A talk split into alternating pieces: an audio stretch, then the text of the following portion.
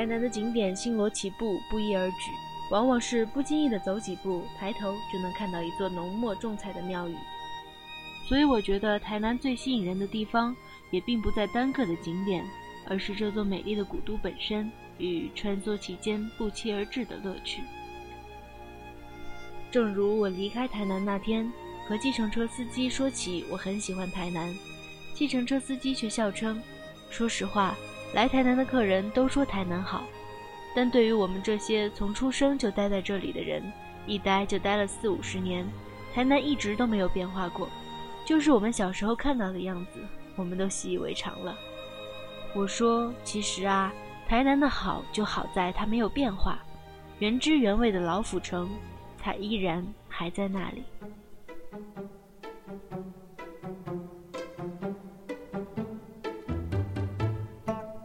初到台南那一天，正是平安夜。一个人的平安夜，难免有些寂寥。沿着海岸路一直走到民族路，又从民族路走回来，突然遇到一队人马锦衣夜行，敲锣打鼓而来。定睛一看，都是一些中年男子，簇拥着一尊用鲜花装饰的关公像，正在游街。跟在神像后面的，还有几个打扮成关公模样的真人。与其说是打扮成关公模样，不如说是他们各自从头到腰缠着一尊关公的半身像，就像是大陆很多地方常见的舞狮子一样。因此，这些行走着的活关公显得比一般人高大很多。肃穆的脸庞，宽阔的胸膛，仰视他们的感觉，让我想起地球人仰视阿凡达。一时间，街上变得好不热闹，所有车辆都对他们退避三舍。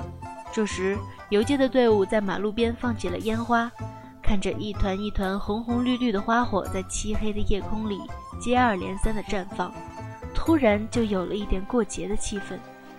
一个人的平安夜，在他乡偶遇这么美丽的烟火，我不能免俗的想到村上春树提出的三个字：小确幸。一段完美的旅行，一定是要有好些个小确幸点缀起来的。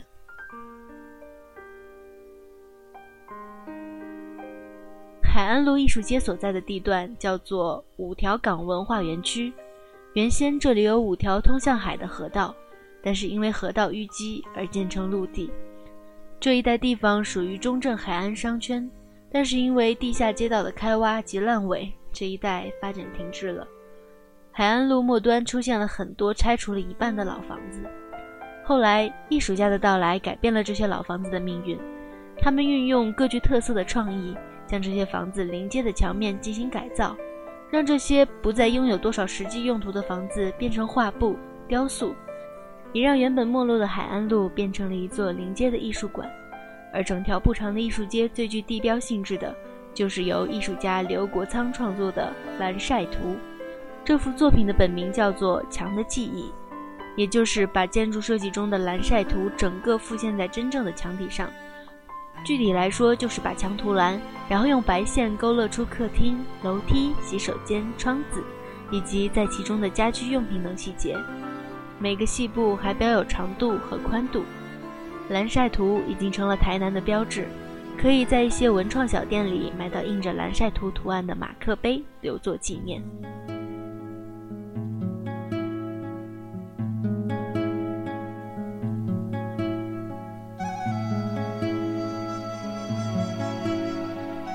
要了解南台甚至台湾的历史，必须去赤看楼。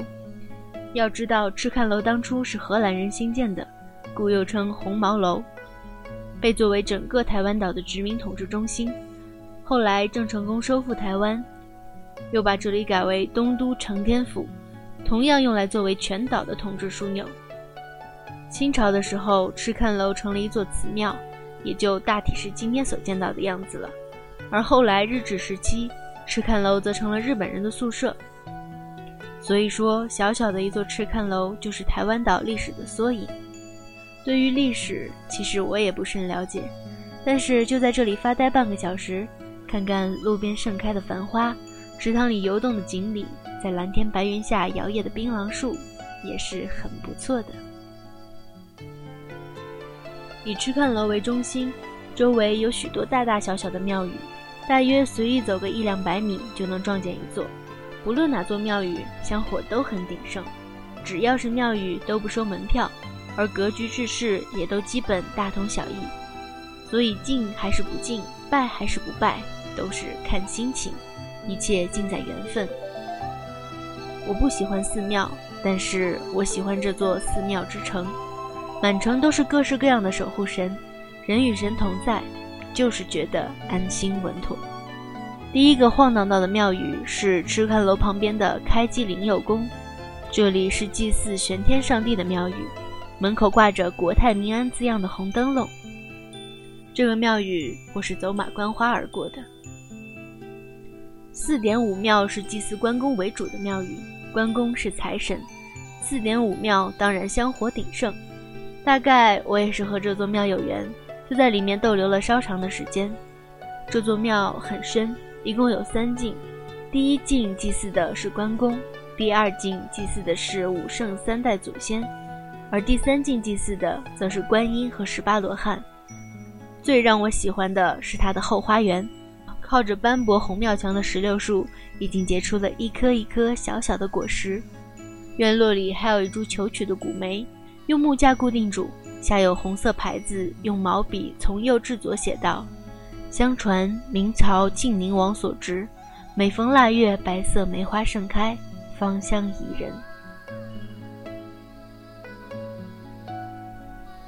而慈英亭则是一座瘦瘦小小的庙，用来拜观音。慈英亭的后面有一条巷子，里有许多现代涂鸦，在空地里还有一艘黄色潜水艇。现代涂鸦和古老寺庙组成了双面南台。开基武庙之所以叫开基武庙，是因为它是全台湾最早的一座关帝庙。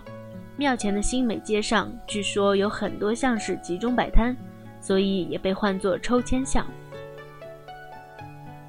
接下来是承德聚堂，是陈氏的宗祠，是台湾最早的祠堂。门上彩绘的门神、八角形的花窗、雀尾般的飞檐都很精致。遗憾的是大门紧闭，我只能远观了。看过承德聚堂，继续在巷子里走，前面有一位老太太，身子有点佝偻，步履有点蹒跚，走得很慢。但是因为我一路走一路拍的原因，竟然走得比她还慢。大概是因为这样，老太太屡屡回头看我。而有几张照片，我半是有意半无意的带她在镜头里。本就心虚，见她老是回头看，心就更虚了。结果发现老太太竟停下脚步等起我来。我原以为会挨顿臭骂了，可迎接我的却是一张慈祥的脸。老太太七八十岁的年纪。抹着鲜红的口红，可正因这慈祥的微笑，口红并不显突兀，反而衬出她的优雅。他用闽南话问我：“姑娘不是本地人吧？”我用普通话回答说：“不是，我是大陆来的。”他听了很高兴，一副有朋自远方来，不亦乐乎的样子。啊，是大陆来的？你是哪个地方的？一个人来旅游好厉害。老太太不会讲国语。和我对话都大半是闽南语，小半夹生国语，其实也听得含糊，但她还是和我竭力推荐一个叫无缘的地方，说是好漂亮。听他指路，在十字路口别过，我就怀着好心情奔无园去了。无园的主体建筑是巴洛克式的，它曾是一座私家园林，现在则被用作公用绿地。这个园林当初的规模比现在要大很多，创建于清道光年间。为府城深商吴尚兴所著。台湾历史学家连横曾用文章赞美：“园亭之胜甲泉台，而飞来峰犹醉；垒石为山，回环洞达。峰下有塘，水清而绿。其旁有园曰东园，楼台花木随地布置，高低曲折，各占其宜。虽居城市之中，饶有山林之趣。”吴园和板桥的林家花园、新竹的北郭园、雾峰的来园并称为台湾四大名园。游历过苏州园林、扬州园林以及北京皇家园林的我，并不觉得吴园这座园子在建筑和造园上有多出彩。但是觉得它的草地、池塘、回廊都是那样让人心旷神怡。人们在这里聊天、饮茶、打发下午时光，是那样日常不过，并没有一般而言对于名胜古迹的那种疏离。作为古代园林，它顶多姿色中等；但作为现代的公园，它却难能可贵。在台南的第三天，我去了安平。前面说过，这是台南老城之外另一个古迹集中区，离市区大约十五分钟车程。下了公交巴士，便又开始闲逛。最先进入的是朱九营的纪念馆，一座小小的院落，没什么人。朱九营是民国时期的学者、书法家，原是湖南人，后来去了台湾，直至去世。在上午的阳光下。院子里是阴凉的，那些美丽的毛笔字静静地散发着属于他们的光辉。纪念馆内还正在举办一个小型的书法展。从朱九营纪念馆出来后，我又去了平安树屋。树屋是我此行印象最深刻的景点之一，不仅是因为它美。平安树屋曾是德记洋行的仓库，后来仓库废弃。就在残垣断壁之间长出许多大榕树，一进去，那个感觉就像回到了我两年前去的柬埔寨塔布隆寺。那树与屋交缠的苍凉感是一模一样的。在树屋，我遇见了一位老伯伯。当时我在屋外的草坪上找角度拍照，希望用我那视域狭窄的三十五毫米镜头拍下树屋的全貌。当我后退再后退的时候，远处有一个声音叫住我：“小姐，您在这个位置拍比较好。”回头一看，老伯慈眉善目，穿着摄影背心，挎着摄影包，胸前挂着一台单反相机。我按老伯的指点拍了一张，果然角度不错。老伯自我介绍，他是台南市摄影协会的成员，是个摄影爱好者。树屋是他常年拍摄的题材，日复一日。他不厌其烦地出现在这里，就是为了要拍到树屋最美的一面。我不解，不就是一栋房子吗？再美再特别，值得花这么多时间来拍它？老伯似乎看出我的疑虑，从相机包里掏出一本小相册，里面装着他的得意之作。我接过来一看，果然很漂亮，太漂亮了，仿佛每一个细部，每一处光影。都是被他专心的打量过，细致的裁剪下来，熨平翘起的边角，吹走灰尘，小心翼翼的收入这本相册的。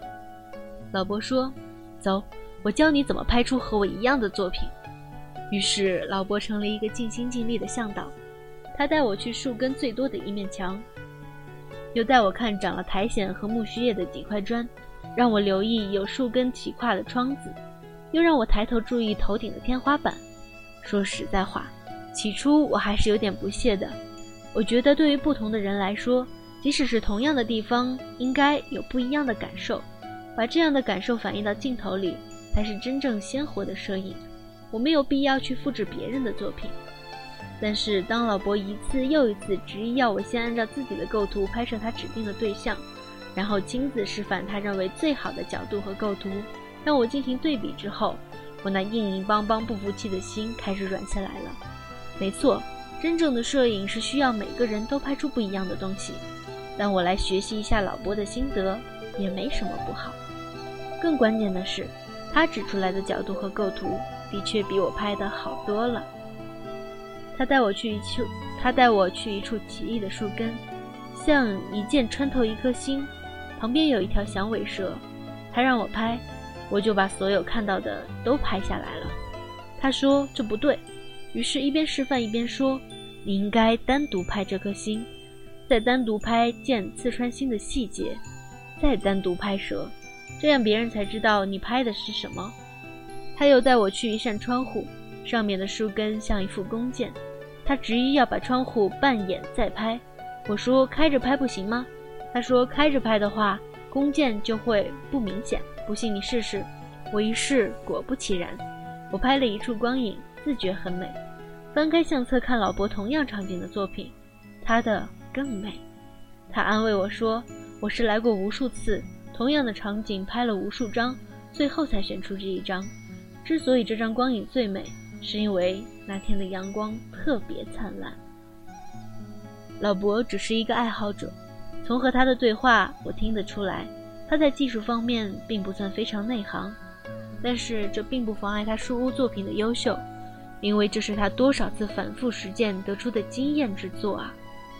现在的年轻人往往没耐心，我就不例外，因此我格外敬佩那些持之以恒地做同一件事。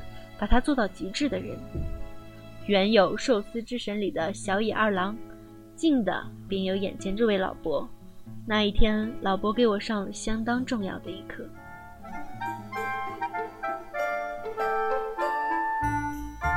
青云寺是台南的一个小到可以忽略不计的景点，却也成为我台南之旅中最令我难忘的一部分。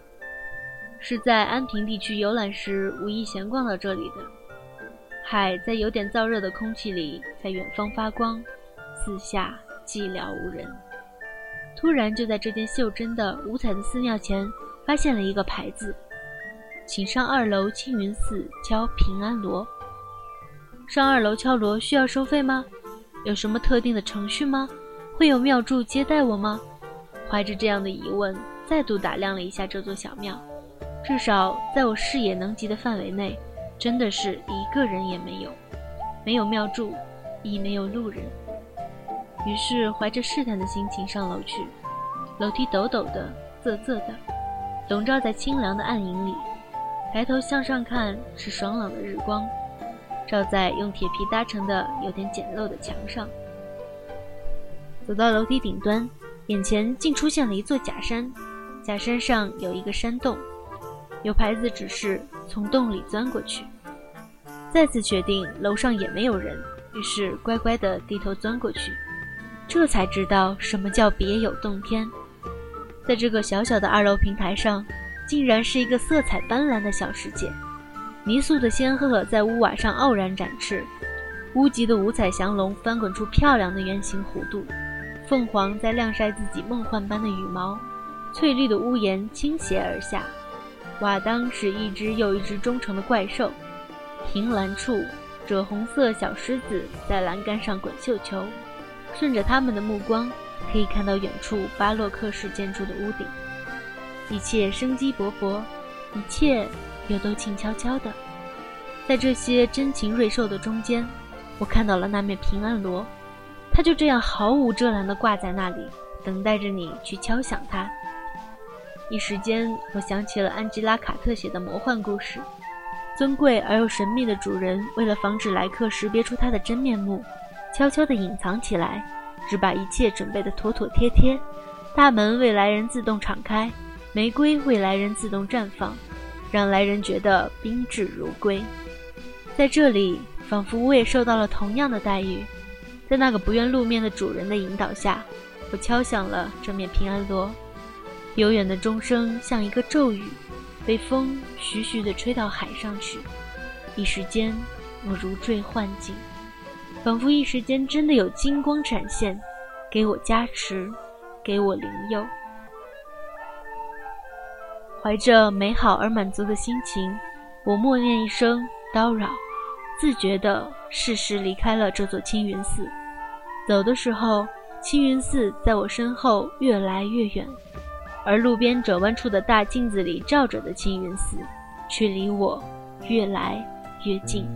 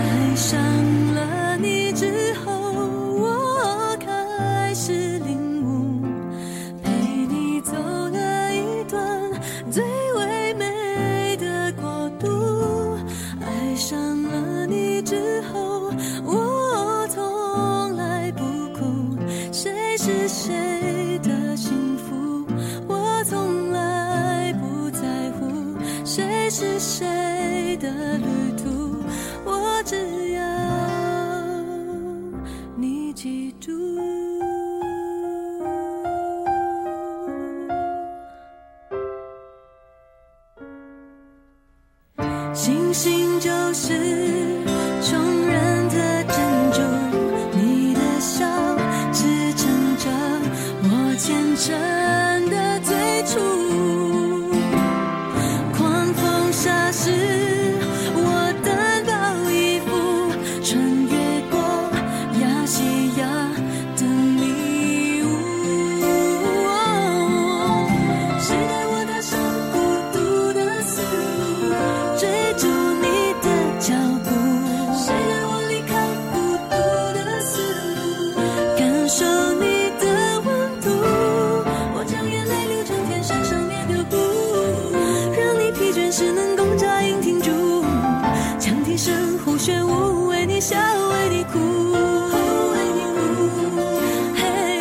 爱上你的全部，放弃我的全部。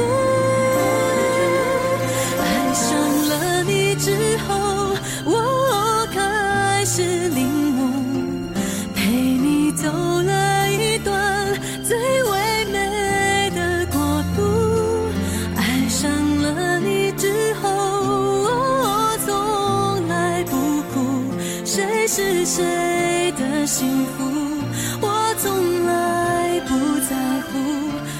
是谁的旅途我只要